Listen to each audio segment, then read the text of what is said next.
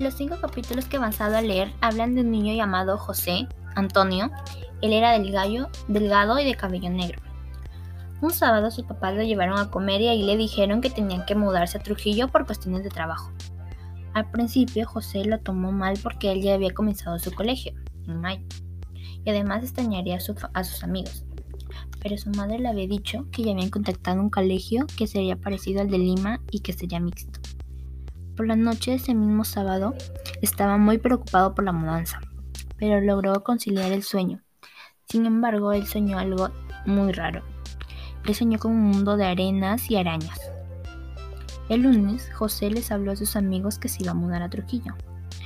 Las preguntas de sus amigos eran muchas.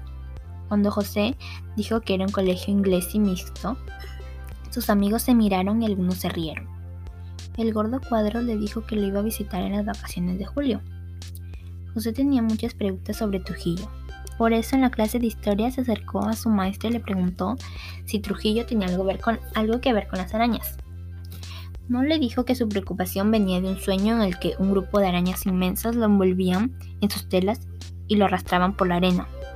La maestra se quedó pensando y le dijo que los moches representaban arañas y cangrejos o arañas de mar en muros y también en sus huecos.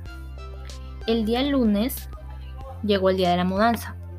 Un camión llegó y se llevó todas las cosas de la casa mientras que José y sus padres iban a pasar la última noche en la casa del tío Nico en las Molinas. Al día siguiente José ya se encontraba en el carro con sus padres y su perro Cane rumbo a Trujillo. Cuando por fin llegaron se hospedaron en un hotel que daba vista a la playa.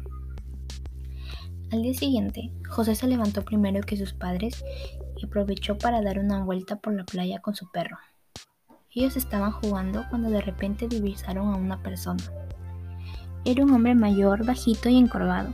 Su figura se fue haciendo más nítida conforme José se fue acercando más hacia él. El hombre llevaba en la mano un palo largo y delgado, con el que iba dibujando algo sobre la arena. Cuando José estuvo cerca, el hombre se detuvo y mostró una media sonrisa sin dientes. El hombre acababa de dibujar sobre la arena húmeda. Se trataba de una gran araña cuyas patas eran lamidas por el mar. José continuó con su caminata jalando a su perro y conteniendo las ganas de voltear a mirarlo. Sin embargo, su oído logró escuchar decir al hombre Yanchak. Él grabó esa palabra para después apuntarla en su libreta para no olvidarla. En la mañana, sus padres y él fueron a conocer la casa en, que en la que vivirían durante los próximos dos años. Después de verla, sus padres se fueron a hacer trámites y José se quedó solo en la casa.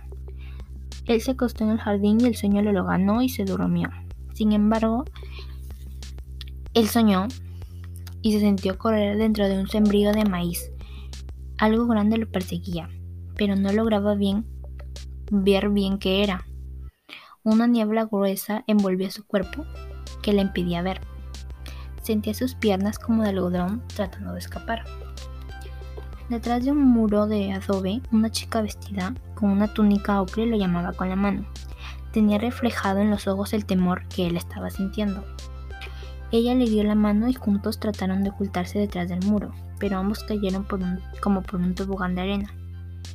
No te sueltes de Tans, le dijo la chica y él entendió que Tans era el nombre, su nombre. Él despertó del sueño agitado y apuntó el nombre de la chica en su libreta para no olvidarlo. Cuando llegó el día de ir al colegio, el director lo vio a su salón y se sentó en su carpeta. Detrás de él había un muchacho inmenso que lo miró de arriba abajo con disciplicia. Al lado derecho se encontraba una chica. A la hora del recreo, todos los niños salieron a jugar fútbol él estaba solo y se encontraba en un jardín, sentado. De pronto sus ojos se encontraron con la chica del salón que se sentaba al lado. Él le preguntó dónde estaban todos los de la clase, pero ella ignoró su pregunta y le dijo que se llamaba Catalina y que le podía decir Katy. Luego le dijo que todos los de la clase estaban en la cancha de fútbol. José también se presentó y ellos dos comenzaron a hablar durante todo el recreo. Al llegar al salón él estaba él estaba a punto de sentarse, pero recibió un empujón por parte del niño de atrás. Por suerte, José no llegó a caer. Y eso, le molestó más al Víctor, el niño de atrás que lo empujó. Al terminar la clase de historia, la profesora dijo que armen un grupo de tres. Todos los trabajos tenían que ver con la cultura moche. Katy le, le propuso a José formar un grupo. Él estuvo de acuerdo y le preguntó quién sería el tercero. Y Katy dijo que Sam. Él no había asistido ese día a clases, pero le iba a avisar por teléfono. Y el tema que iban a trabajar sería de los perros. A la hora de salida, lo esperaba su papá y Candy.